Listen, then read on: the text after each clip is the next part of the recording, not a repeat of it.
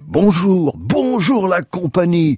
Nous passons quelques jours avec les Pays-Bas, invités d'honneur du 37e marché de la poésie qui débute à Paris. Pas si bas que ça, les invités des Pays-Bas, puisqu'ils se trouvent au-dessus des Hauts-de-France. Et, oui, qu'on y parle néerlandais comme Beno Barnard, dont paraît le service de mariage édition Inuit au Castor Astral. Et le premier poème, ah, Beno Barnard, il a pas peur de l'autoportrait. Il y a du Rembrandt là derrière. Il ne s'épargne pas. Le premier poème, c'est Mots enterrés. Je rêve d'une taupe ancestrale qui me ferait signe.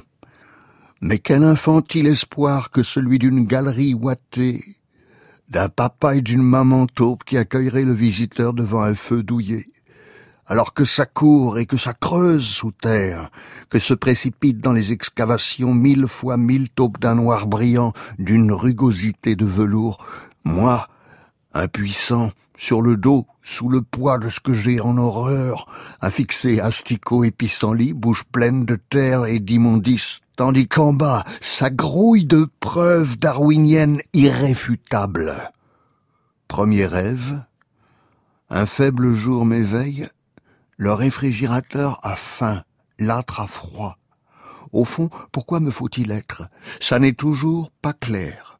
Je mange et je bois, je palpe mon ego, mon journal intime me fait mal, puis la nuit revient et je rêve comme un fou.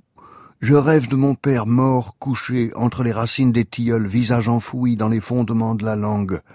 Un vague écho de mélodie tendue, le romantisme menace tel l'orage. Le rein gonfle.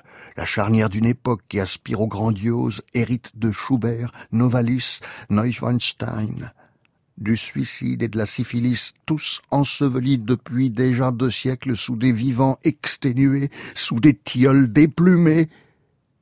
Deuxième rêve, je m'éveille dans une chambre glaciale.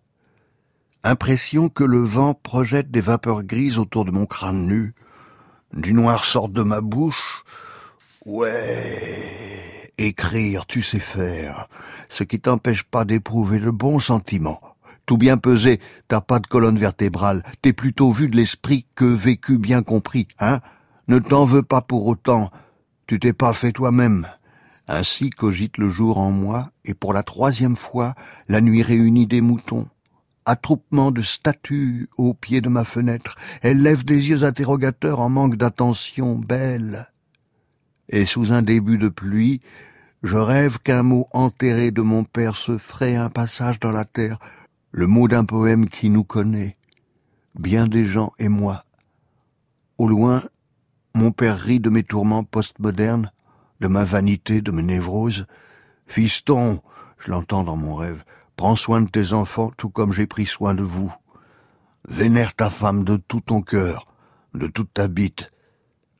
Fais mémoire de moi, tout ce que tu portes en toi, écris-le sans oublier d'effacer le pénultième poème.